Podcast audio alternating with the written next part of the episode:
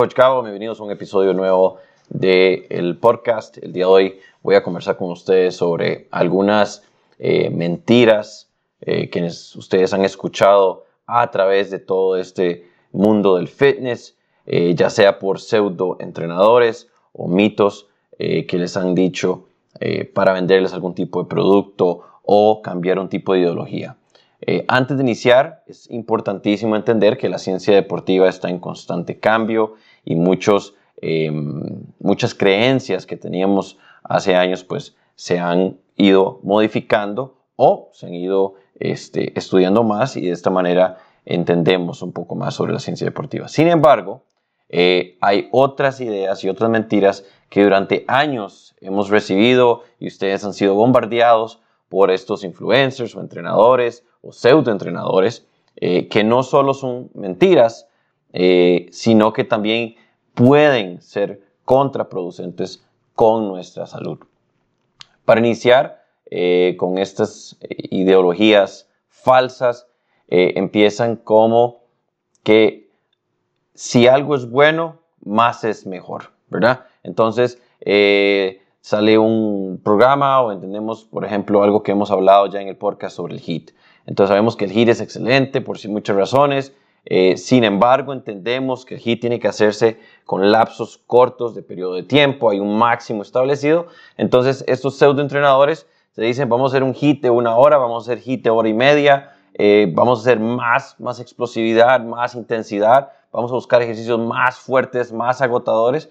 Y esto lo que va a provocar, en lugar de algo beneficioso, es que vas a estar con un riesgo mucho más alto de eh, lesión en, viéndolo del lado positivo, ¿verdad? Pero incluso hasta eh, fallos cardíacos o problemas a nivel de la intensidad en el, incremento del cortisol, lo que es la hormona del estrés, y simplemente el cuerpo va a fallar y a la hora de hacerlo tiene dos formas de lograrlo, ¿verdad? Lo hace a través de una lesión o te va a enfermar. Entonces, eh, por eso la dosificación es tan importante en el ejercicio. El ejercicio debe ser tomado, ¿verdad? Como cualquier otro medicamento. Eh, si estamos enfermos, sabemos cuál medicina debemos tomar. Lo importante, y por eso está el experto, es que te diga cuántos miligramos por cuánto tiempo, cada cuánto debes tomarlo. Y el ejercicio se debe tomar de la misma forma. Por eso es peligrosísimo tener entrenadores o ir a lugares donde tenemos personas que no son profesionales o no son capacitadas. Pueden tener un amplio conocimiento a nivel fisiológico, pueden tener conocimiento a nivel muscular, pueden tener muchísima experiencia de haber entrenado, pero al no ser profesionales y a no llevar cursos específicos de dosificación del ejercicio, van a poner en riesgo su salud. Por eso es importantísimo entender esto. Más no siempre es mejor, ¿verdad? Tenemos que enfocarnos en la calidad del ejercicio, en la calidad de la rutina, ¿verdad? Y entender cuál es la dosificación perfecta para lograr nuestros objetivos. Entonces, si estás con un entrenador que te dice, oh, vamos a incrementar la intensidad, vamos a hacerlo más fuerte, más fuerte, siempre más fuerte, así no funciona. En el deporte y en el ejercicio hay una curva de rendimiento donde yo voy paulatinamente elevando la intensidad hasta llegar a un punto máximo del cuerpo, vuelvo a bajar esa curva, recuperación, trabajo fundamental, vuelvo a subir la curva y en ese movimiento oscilatorio voy incrementando la intensidad pero con curvas de rendimiento en donde voy recuperando, incrementando, recuperando, incrementando. Y solo entrenadores realmente capacitados y profesionales pueden entender este tipo de sistemas para que ustedes no se lesionen y no pongan en riesgo su cuerpo. Si han estado con un entrenamiento y de repente alguna sesión se siente más suave que la otra, eso es parte del proceso donde quiero indicarle al cuerpo que se recupere y volver a subir la intensidad, volver a bajar y volver a subir. Y de esta forma hacemos una línea progresiva hacia arriba, pero de manera controlada. Otra mito, y en parte se muchas de estas mentiras eh, las basan en verdades, solo que comienzan a modificarlas para lograr esa, venderte esa mentira. Y esta es que tenemos que mantener las repeticiones cortas Y no em, bloquear o trabar la articulación. Y, eso es un poco em, de trabajo explicativo en el sentido de que cuando yo hago un movimiento. La ejecución del movimiento es realizada a través del músculo. El músculo va a activarse, ya sea a través de contracción o relajación, lo que va a provocar que los huesos trabajen en una forma de palanca. ¿Okay? Lo que dice esta mentira es que no tenemos que llegar a la máxima extensión del cuerpo o a la máxima extensión de la palanca, porque en ese momento no hay tensión. Entonces, al no haber tensión, no hay trabajo muscular. ¿Okay? ¿Por qué se dicen esto? ¿Por qué se basan en esto? Se basan por el tema de tensión, ¿verdad? Trabajar bajo tensión. Cuando mis músculos están trabajando con una tensión, hay una mayor actividad muscular, lo cual es cierto. Sin embargo, si yo no trabajo los rangos de movimiento completos, no estoy haciendo una extensión completa del músculo y por ende no estoy trabajando el músculo de manera adecuada. Entonces tenemos que tener dos cosas cuando trabajamos un ejercicio. Tiene que haber un rango de movimiento completo y además de eso tengo que trabajar con cierta tensión. Entonces eso es parte de los fallos que muchos pseudoentrenadores te dicen para en la mente de ellos pues tener una mayor actividad muscular, ¿verdad? Entonces cuando hacemos eh, por ejemplo una sentadilla, hacemos la flexión y cuando vamos te dicen no llegues completamente hasta arriba porque vas a trabar la articulación de la rodilla y ahí el músculo va a descansar. No, yo lo ocupo hacer esa activación. Y no es la articulación de la rodilla la que hace la activación, sino que es la estabilidad a través del abdomen y a través del glúteo. Entonces, si yo no hago el movimiento completo de sentadilla, no voy a tener activación del glúteo y no voy a tener activación del abdomen. Así que mucho cuidado cuando te comiencen a cortar rangos de movimiento para proteger las articulaciones o rangos de movimiento con la idea de mantener siempre la atención total. Otra eh, mito que se ha escuchado mucho y se trabaja mucho es el rango de repeticiones que tengo que hacer. ¿verdad? Entonces te dicen, es que si haces 20 repeticiones eh, es para quemar grasa y si haces 8 eh, repeticiones es para aumentar masa muscular. ¿okay? Como les decía, mucho en la ciencia deportiva no es blanco y negro. Todo tiene un objetivo de trabajo. Si mi objetivo general es aumentar masa muscular, yo voy a trabajar con ciertos rangos de movimiento, pero no significa que solo voy a hacer 8 repeticiones de todo para aumentar masa muscular. ¿verdad? Eso, así no funcionan las fibras musculares. Las fibras musculares funcionan en una eh, ruptura de la microfibrilla, ni siquiera la, la propia fibra. Esta se va a sanar y a través de una alimentación adecuada ¿verdad? Con aminoácidos y proteínas y carbohidratos y los lípidos esenciales, pues se va a regenerar y se va a construir más grande. Ahora, la fibra se va a reconstruir dependiendo de mi función, dependiendo de lo que mi cuerpo ocupe hacer. Si yo soy un corredor de potencia, ocupo una fibra grande y gruesa para que pueda generar mucha aceleración en un corto periodo. Si soy un atleta de fondo, maratonista o triatlonista, voy a ocupar una fibra delgadita, pero muy resistente, la cual pueda constantemente estar en contracción y relajación por un periodo largo de tiempo. ¿Los dos construyen músculo? Sí, los dos construyen músculo. La diferencia radica en la función de ese músculo. Y esto es importantísimo entenderlo, porque cuando yo entreno, yo tengo que entrenar por un objetivo específico.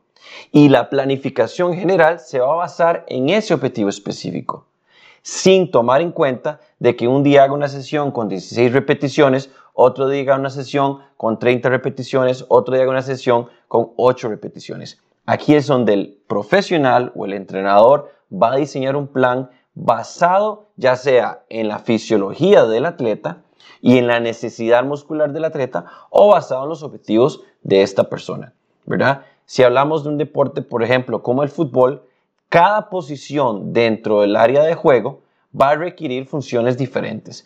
La fisiología muscular no es la misma para un delantero como la es para un volante, como la es para un defensa. No es el mismo función del cuerpo en un basquetbolista que los músculos en un tenista o los músculos en un peleador, ¿verdad? Un atleta de combate. Todas estas funciones, aunque yo lo vea a los atletas fisiológicamente muy similares, la reacción y reactivación muscular es totalmente diferente. Así que enfocarme y hablar de algo tan específico como si usted quiere músculo, vamos a hacer solo 8 repeticiones, eso es erróneo. Si usted está en un trabajo de hipertrofia o aumento muscular y solo te ponen de 8 a 16, de 8 a 6, esa persona no tiene un conocimiento completo lo que es realmente trabajar la hipertrofia, de realmente activar la musculación. Tiene que haber todo un proceso general enfocado en algo específico. Entonces, mucho cuidado con esas personas que trabajan siempre blanco y negro. Jamás, no hagas 30 repeticiones. Si usted solo quiere hacer músculo, tiene que meter mucho peso. Meta más peso, meta más peso. Eso es erróneo y eso es ser ignorante y no te va a ayudar a llegar a los objetivos de una manera eficaz. Este todo el mundo lo conoce. Yo siento personalmente que la mayoría de personas ya se van dando cuenta de la realidad, pero eh, aún está bien marcado esta mentira a nivel del mundo del fitness. El cardio es lo mejor para quemar grasa. Eh, error, esto no es cierto. Ahora, muy importante, los ejercicios cardiovasculares, como cualquier otro ejercicio, es importantísimo. Ya sea usted atleta de alto rendimiento, ya sea usted atleta recreativo, ya sea que quiere aumentar masa, tienes que hacerlo. ¿Por qué? Porque yo es parte de mi salud fisiológica. Yo tengo que fortalecer mi sistema vascular, mi sistema nervioso, mi sistema respiratorio a través de ejercicios cardiovasculares. Pero su función específica es esa. Obviamente hay un gasto calórico y de ese gasto calórico pues obviamente un porcentaje va a venir de la grasa. Pero no es un ejercicio específico para quemar grasa. Es un ejercicio para fortalecer el sistema cardiovascular, para fortalecer nuestro corazón, para fortalecer nuestras arterias, para fortalecer el sistema em, venoso y arterial, para fortalecer el sistema pulmonar, para que haya un eficaz transporte de oxígeno a nivel del músculo y estos puedan reaccionar, ¿verdad? Porque el, el oxígeno es el que ayuda a mantener los músculos activos.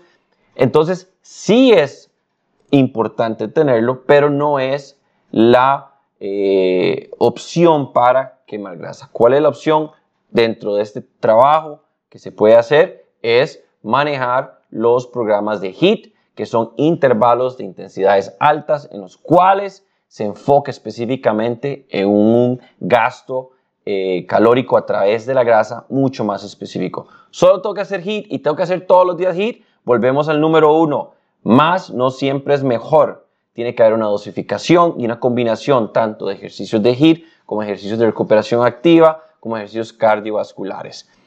Pero mi enfoque tiene que ser hacia los hits si lo que deseo es quemar grasa. También importantísimo, pues el entrenador tiene que eh, evaluar su condición física actual y desarrollar un programa de HIT eh, en conjunto con ejercicios vasculares de acuerdo a su condición física.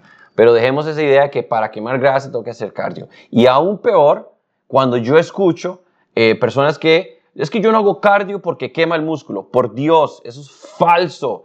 Cardio no quema el músculo. Para que entendamos esto.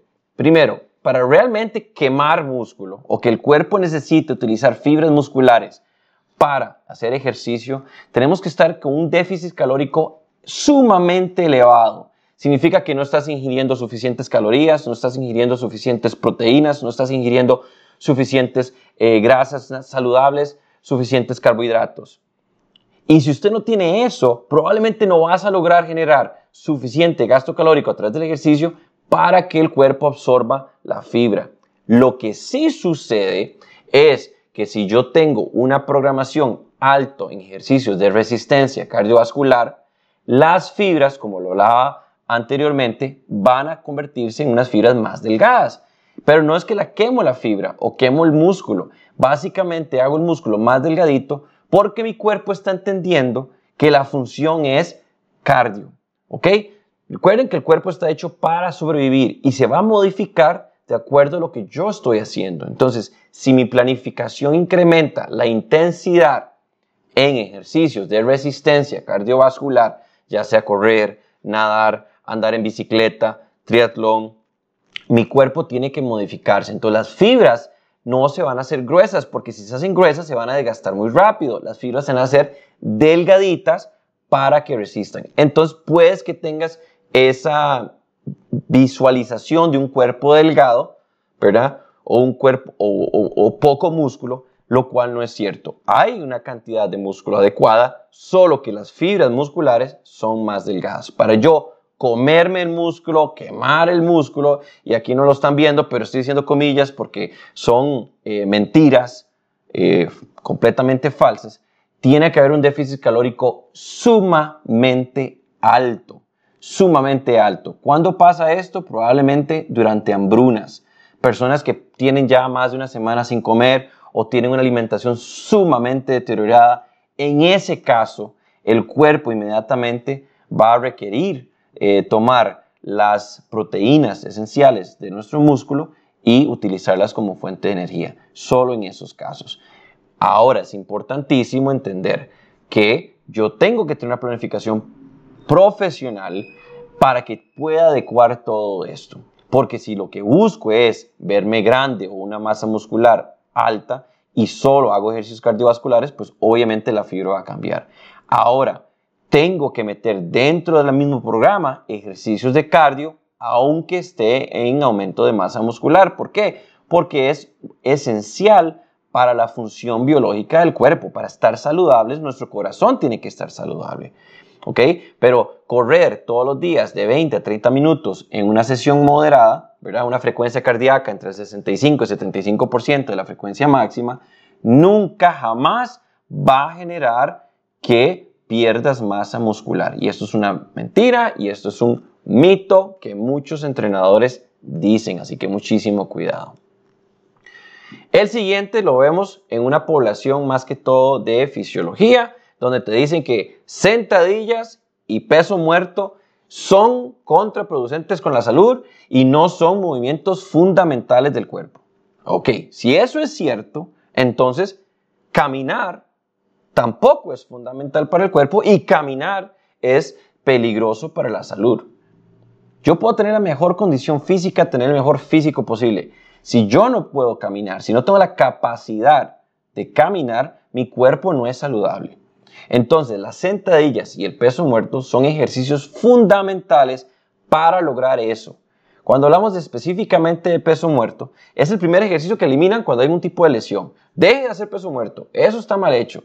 No, el peso muerto no solo trabaja el tren inferior, hay un trabajo durante todo el proceso del movimiento en donde activo casi que todos los grupos musculares de nuestro cuerpo, desde nuestras piernas, glúteos, abdomen, hombros, bíceps, tríceps, espalda, escápulas, abdomen, todo es un movimiento fundamental.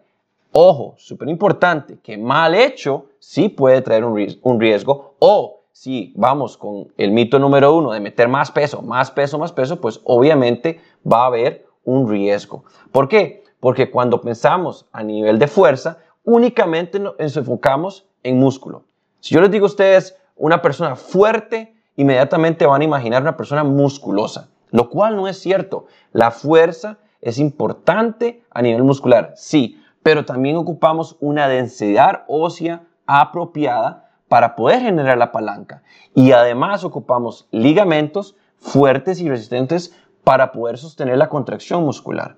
Entonces, de ahí otra vez, vuelvo a lo mismo, la dosificación es importantísima, no solo para generar músculos fuertes, sino para tener huesos fuertes y densidad ósea fuerte. Uno de los errores que estoy viendo últimamente y el cual está provocando una gran cantidad de lesiones es que yo evalúo qué tan buen entrenador soy llevando a la persona a su objetivo más rápido. Dejemos esto, por favor. Si usted es entrenador y está escuchándome esto, dejemos de competir por el tiempo.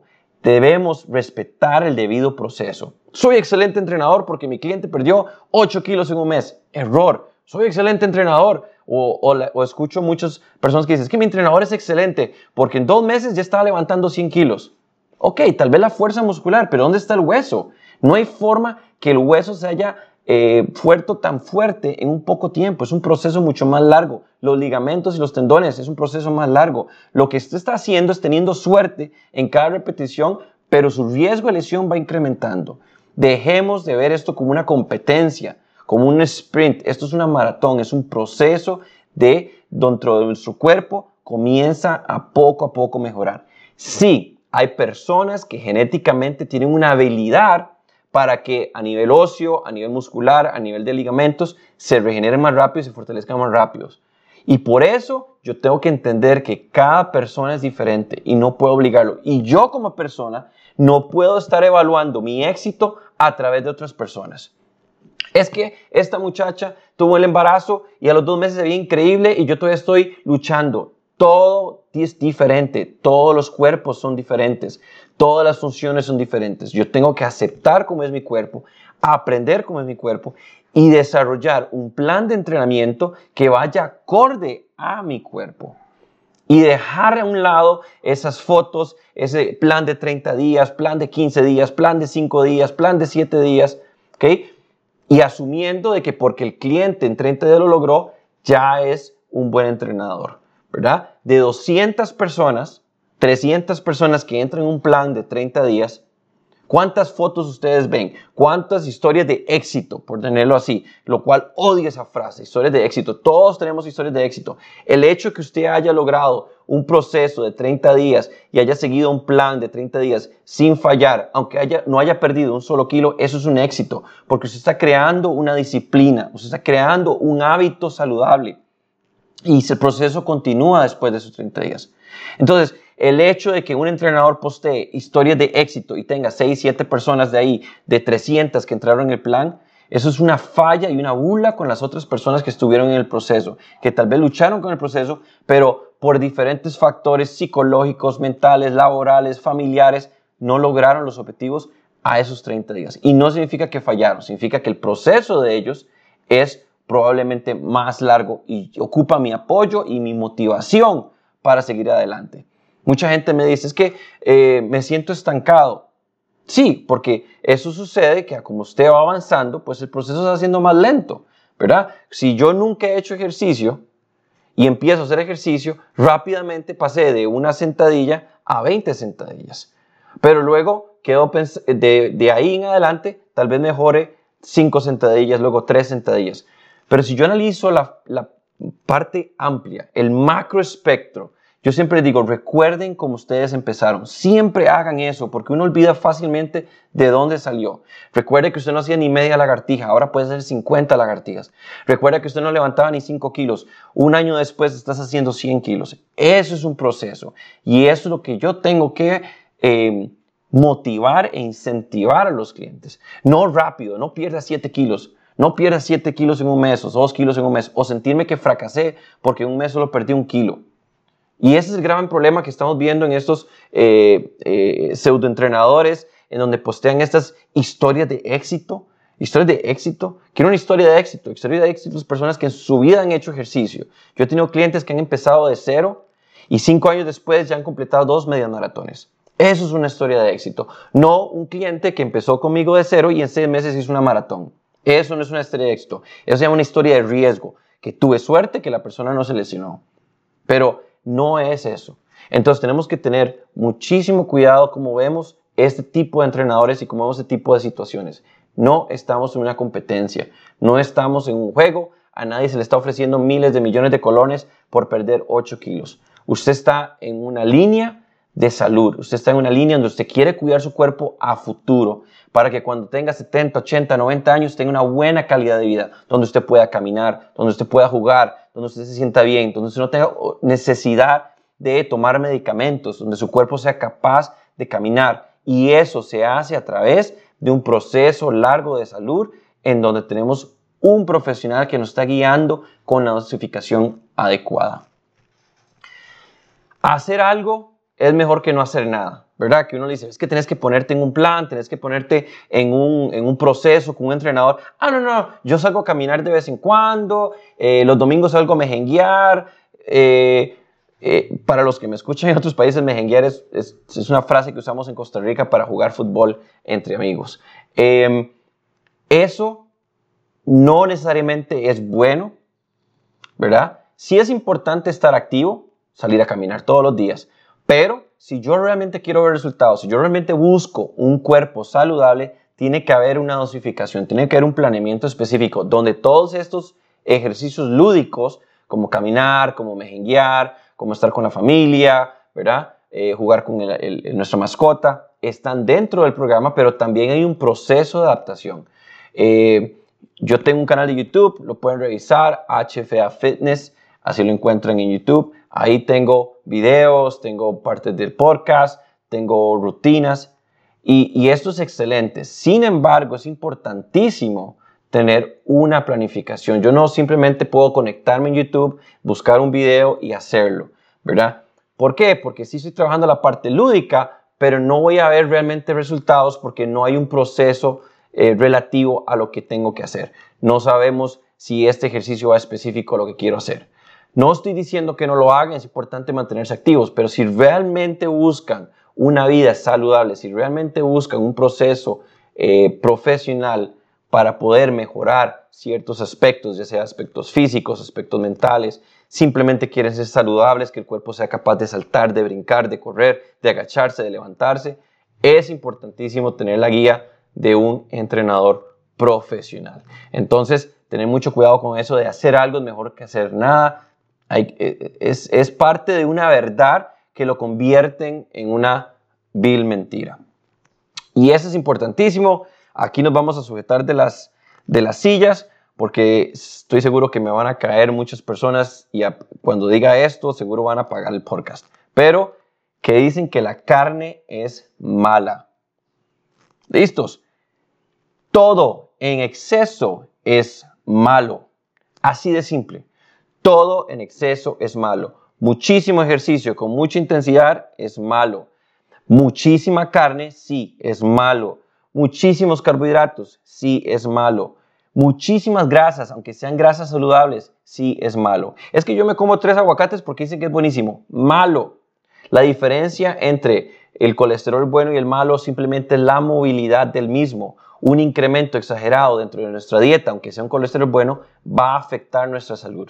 ¿Y por qué digo que mucha gente ha satanizado a la carne? Hay muchos tipos de carne. Hay muchas formas de procesar y cocinar la carne. La carne en sí es necesaria en nuestro cuerpo. Solo el hecho de que a través de la carne nuestro cuerpo recibe eh, perdón, creatina indica que ocupamos consumir carne.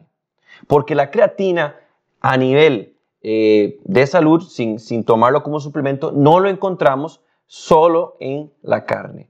Ahora no estoy hablando que solo tiene que ser carne roja o solo tiene que ser cerdo o tiene pollo. Es, estoy hablando de la carne en general. Es un alimento esencial en nuestro cuerpo. ¿Qué es lo que sucede? Y mucha gente me dice, es que yo no ocupo carne porque la proteína la consigo eh, de los vegetales. Perfecto, estás consiguiendo proteína vegetal, pero la calidad de la proteína vegetal no se compara a la calidad de la proteína animal. Además, estás quitando un montón de minerales esenciales, aminoácidos que no se consiguen en cualquier otra fruta o vegetal, sino que en la misma carne. Y volvemos a lo mismo, la dosificación de cuántas calorías tengo que consumir, cuál es el porcentaje de esas calorías que tienen que venir de la carne, cuál tipo de carne estoy consumiendo, ¿verdad? Si es una carne de alta calidad, si es una carne de un animal de pastoreo, si es una carne eh, súper procesada, pues obviamente eh, si la carne es muy procesada, va a contener altos eh, indicios de sales, ¿verdad? Y no va a ser de buena calidad. Pero sucede exactamente con los vegetales. Si yo eh, consigo los vegetales de una lata, hay que tener mucho cuidado con el contenido de sal que trae esos vegetales porque también me pueden afectar.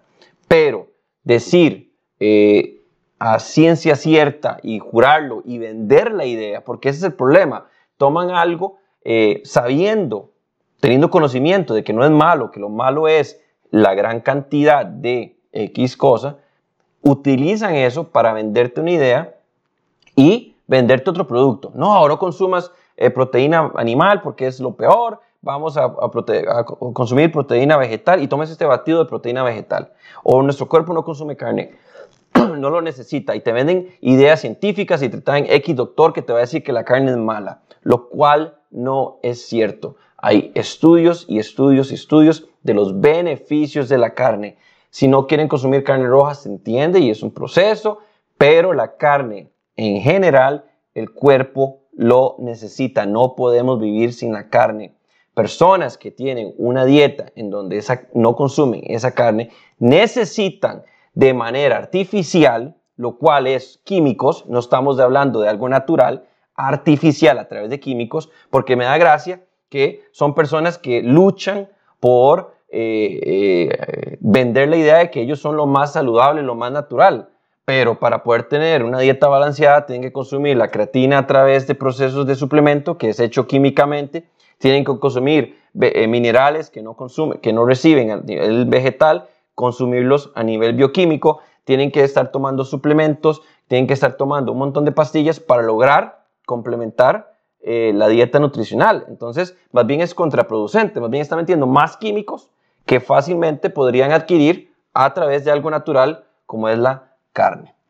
Entonces, tener mucho cuidado con eso. No les estoy obligando a cambiar su ideología, no les estoy cambiando, obligando a, que coman carne, pero les estoy diciendo que no es malo. Y si usted escucha eso, ignórelo, no es cierto. Pero sí se respeta a aquellas personas que decían no hacerlo. Van a tener que conseguirlo a través de eh, pues animales. Un ejemplo muy claro de esto fue uno de los entrenadores eh, más populares eh, por su programa P90X, eh, se llama Tony Horton. Tony Horton tenía una alimentación bastante balanceada, entra en un proceso donde decide convertirse 100% vegetariano y comienza a tener deficiencias en lo que es su salud, tanto así que tuvo una enfermedad, ahorita no recuerdo cuál fue la, la, la, enfermedad que tuvo por la mala alimentación que estaba teniendo, por ese cambio brusco, ¿verdad? Donde quitó completamente las carnes, eh, de, su, de su dieta.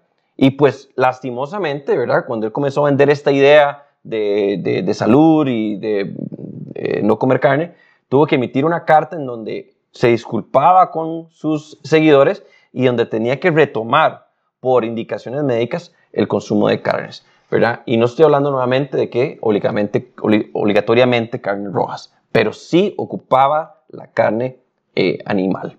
Entonces, tener muchísimo cuidado con eso. Si ustedes tienen esa convicción personal en donde eh, pues no quieren maltratar al animal eh, y todo eso, pues se respeta, pero tienen que tener mucho cuidado de que logren conseguir todo lo demás a través de suplementos eh, químicos artificiales para cumplir esas necesidades, ¿verdad? Aminoácidos, minerales esenciales que no están recibiendo. Entonces, se respeta, pero tienen que ir por otro lado a conseguirlos. Y eh, este último mito también es bastante, o mentira, es eh, bastante complicado de conversar, ¿verdad? Por los muchos factores que han trabajado. Y lastimosamente muchos entrenadores y hasta la misma comunidad lo ha tomado y lo ha satanizado. Toman algo eh, que uno quiere decir o tal vez una idea que uno quiere explorar hacia las personas, especialmente en lo que es la salud, y lo, lo convierte en algo eh, más como un movimiento, ¿verdad? Eh, y esto es que la salud puede venir en diferentes formas. ¿A qué me refiero con esto? Hay un movimiento que dice el gordo sano, ¿verdad? O la persona obesa sana. Eh, hace poco, hace unos meses, la revista de, de, ejercicios Shape Magazine, ellos emitieron una foto en donde la portada era una muchacha con bastante sobrepeso. Y esto convirtió eh, en muchos entrenadores en algo ofensivo por la forma en que dan la idea.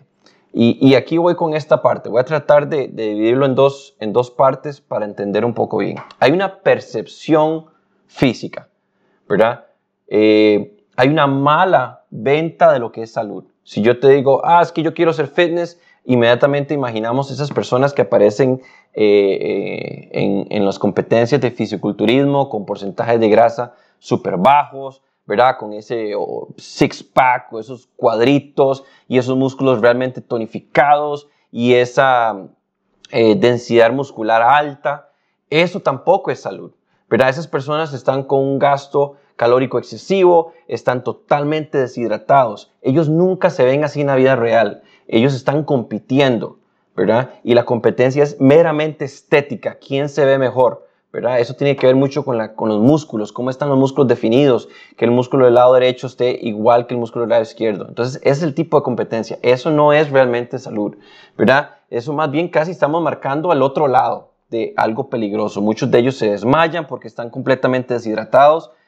Eh, o vemos los influencers y vemos estos modelos y estos modelos con esos cuerpazos, eh, en, especialmente en la juventud. Estamos viendo shows de adolescentes que realmente son actores en sus años, en sus 20 y 30 años, haciéndose pasar por jóvenes de 17 con esos físicos esculturales. Entonces, yo como adolescente me siento súper flaco, me siento mal, me siento feo, porque estoy viendo en la tele un muchacho de 26 años haciéndose pasar por 15 años o 16 años. Entonces, hay, hay que tener mucho cuidado con lo que vemos y con lo que nos tratan de vender de que es un físico saludable, ¿verdad? Hay un porcentaje de grasa que tenemos que cuidar y eso es importantísimo, pero no esos porcentajes que vemos. Por ejemplo, si una persona ya está mostrando sus, cuadritos, sus abdominales, esa persona probablemente tiene un porcentaje de grasa bastante bajo para que eso se logre, ¿verdad? Pero no significa que eso es lo que tenemos que trabajar como salud, ¿verdad? Eh, hay estándares nutricionales, hay una densidad, hay que medir, eh, por ejemplo, eh, si yo mido la circunferencia de mi cadera y mi circunferencia abdominal, si el valor de la circunferencia abdominal es mayor a la circunferencia de mi cadera, hay un riesgo altísimo de tener un infarto. Entonces, eh, yo sé que cuesta mucho, pero tratemos de evitar buscar ese físico escultural, buscar ese, eso, esas pinceladas musculares eh, que vemos en las revistas, que vemos que nos venden los influencers, ¿verdad? Entonces ves a un supermodelo tomándose un batido verde y usted dice, ok, tengo que tomar batidos verdes para verme así. Eh, o es un atleta. Eh, recuerden que los atletas tienen un trabajo y el trabajo usualmente requiere ese nivel físico. Y eso no significa saludable. Son atletas que tienen una carrera deportiva de 5, 6, incluso menos. ¿verdad? Hay atletas más longévenos, pero usualmente su carrera deportiva es bastante corta. ¿Por qué? Porque el físico, el entrenamiento que llevan es excesivo están llevando su cuerpo a su máxima expresión a nivel físico cada momento, donde el riesgo de lesión es altísimo. En muchos casos, pues siempre compiten lesionados. Cuesta mucho ver un atleta que está 100% saludable. Siempre hay algún eh, músculo que está lesionado, siempre hay una sobrecarga de trabajo. Eso no es salud. Ahora, tienen que verse así porque es su trabajo, ¿verdad? Si usted es médico, si usted es abogado, si usted es profesor, si usted, lo que usted haga, pues usted tiene que llevar su nivel al máximo, ¿verdad? Sus conocimientos al máximo. Ellos trabajan con el cuerpo, entonces tienen que llevar su cuerpo al máximo. Actores, perdón, actores, modelos, igual trabajan con su cuerpo. Ellos tienen que vender un cuerpo saludable, pero un cuerpo bien visto. Y eso no necesariamente siempre tiene que hacer. Ese es el primer punto. Entonces, yo tengo que buscar que mi cuerpo sea saludable. ¿Qué es saludable? El porcentaje de grasa, no necesariamente. ¿Qué es saludable? La cantidad de músculo que tengo, no necesariamente. ¿Qué es saludable? Em, el peso, no necesariamente. Hay otros factores que son importantísimos. Mi capacidad eh, cardiovascular, mi resistencia del corazón, ¿verdad? La fuerza. ¿Qué tan fuerte tengo mi corazón para resistir eh, todo lo que es el movimiento, la respiración, la contracción muscular? Eso es importantísimo el porcentaje de colesterol, ¿verdad? Los niveles de colesterol a nivel sanguíneo. Importantísimo. Ese es el asesino oculto.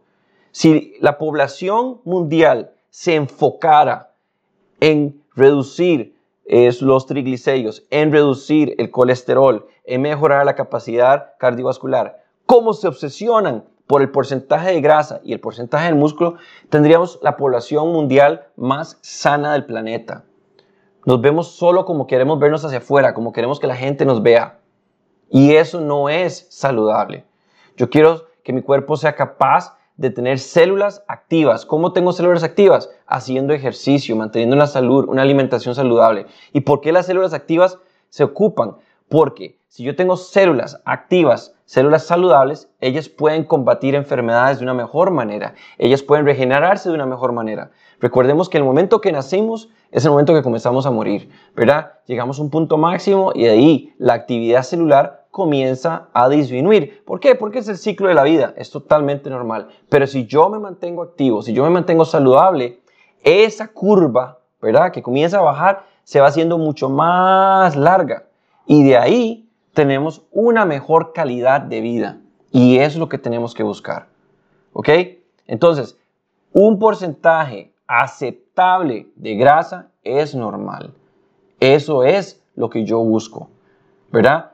No busco tener cuadritos. Si ustedes es lo que quieren para salir a la playa, hay un plan específico donde pueden hacer una reducción calórica y un trabajo con un entrenador para que en cierto momento se vean así, ¿verdad?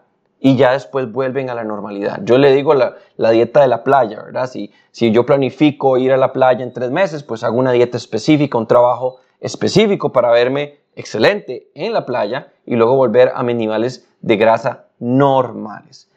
Ese es un lado. Ahora vamos al otro. Con esto, la gente lo ha llevado al extremo en aceptar la obesidad. Y hay que tener muchísimo cuidado.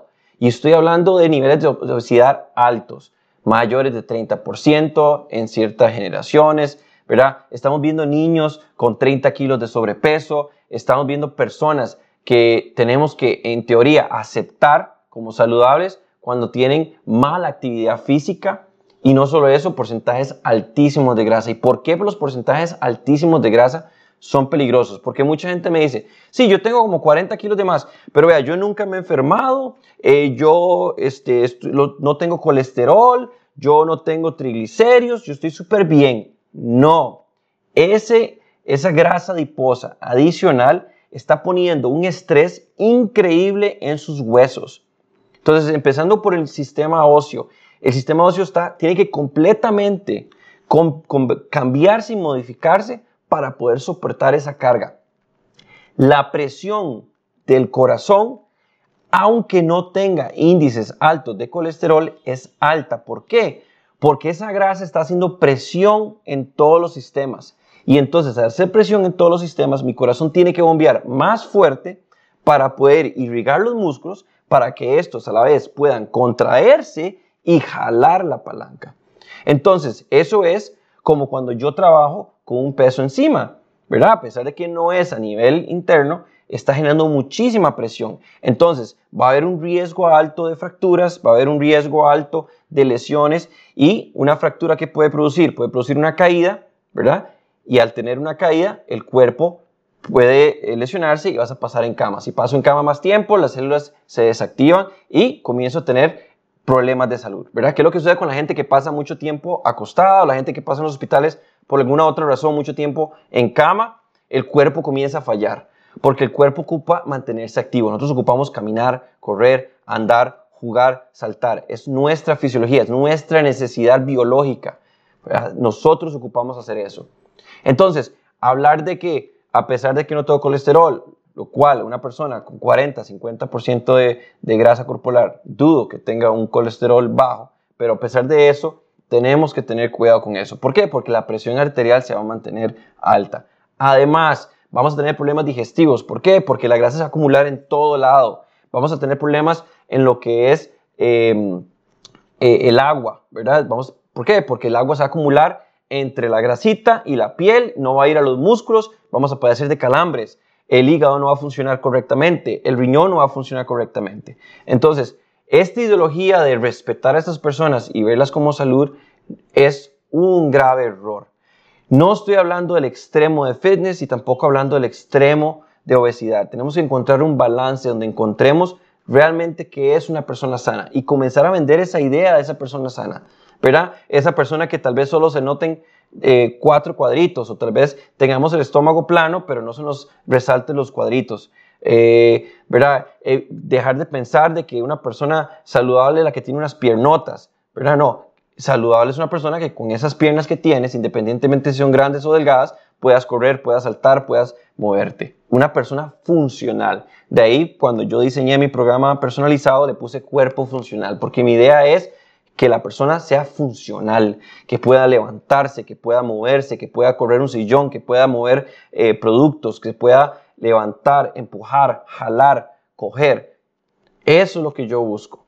Y entonces eso es lo que tenemos que buscar. No irnos a los extremos, que es lo que está sucediendo, ¿verdad? Aceptar que una persona es así y decir que una persona es saludable. No, tenemos que buscar la forma o encontrar la razón de la cual, por qué la persona con un 40, 30, 50%, a veces con obesidades mórbidas, no logran ese proceso y ese cambio. Tal vez porque lo ven muy largo, porque piensan que salud es tener un 8% de grasa, lo cual no es cierto, ¿verdad? Yo puedo tener cierto grado de obesidad y ser saludable. Sí, un poco de sobrepeso y ser saludable. Sí, pero no los extremos. Entonces, tener mucho cuidado con esa idea de que soy un gordo sano, por decirlo así, ¿verdad? ¿Por qué? Porque hay muchos factores de riesgo independientemente si mis niveles de colesterol o triglicéridos están adecuados. Y súper importante esto, los triglicéridos, independientemente si usted es obeso o delgado, y el colesterol, independientemente si es delgado o obeso, va a tener dos factores, el ejercicio y la alimentación. Yo puedo hacer todo el ejercicio del mundo y tener un 8% de grasa. Si mi alimentación no es adecuada, mi colesterol va a ser alto. Igualmente, si yo tengo buena alimentación, pero no hago ejercicio, mis triglicéridos van a ser altos. Entonces, yo quiero reducir ambos, tiene que haber una excelente alimentación y tiene que haber también un plan de ejercicio adecuado. Espero les haya gustado este podcast y recuerden todo lo que hablamos y traten de dejar a un lado este montón de influencers y esos entrenadores de pacotilla que lo que quieren es venderte un producto. Al final lo que ellos buscan es venderte un producto. Estos influencers quieren que hagas clic, quieren que den vistas para que ellos les paguen y van a hacer todo lo que puedan para lograrlo. Busquemos un cuerpo funcional. Si quieren saber más sobre la salud y el ejercicio, también pueden visitar mi blog punto, perdón, eh, mundoejercicio.com. Tengo muchísima información ahí, también ejercicios que pueden seguir y además pueden adquirir mis programas en línea a través de mundoejercicio.com. Nos vemos.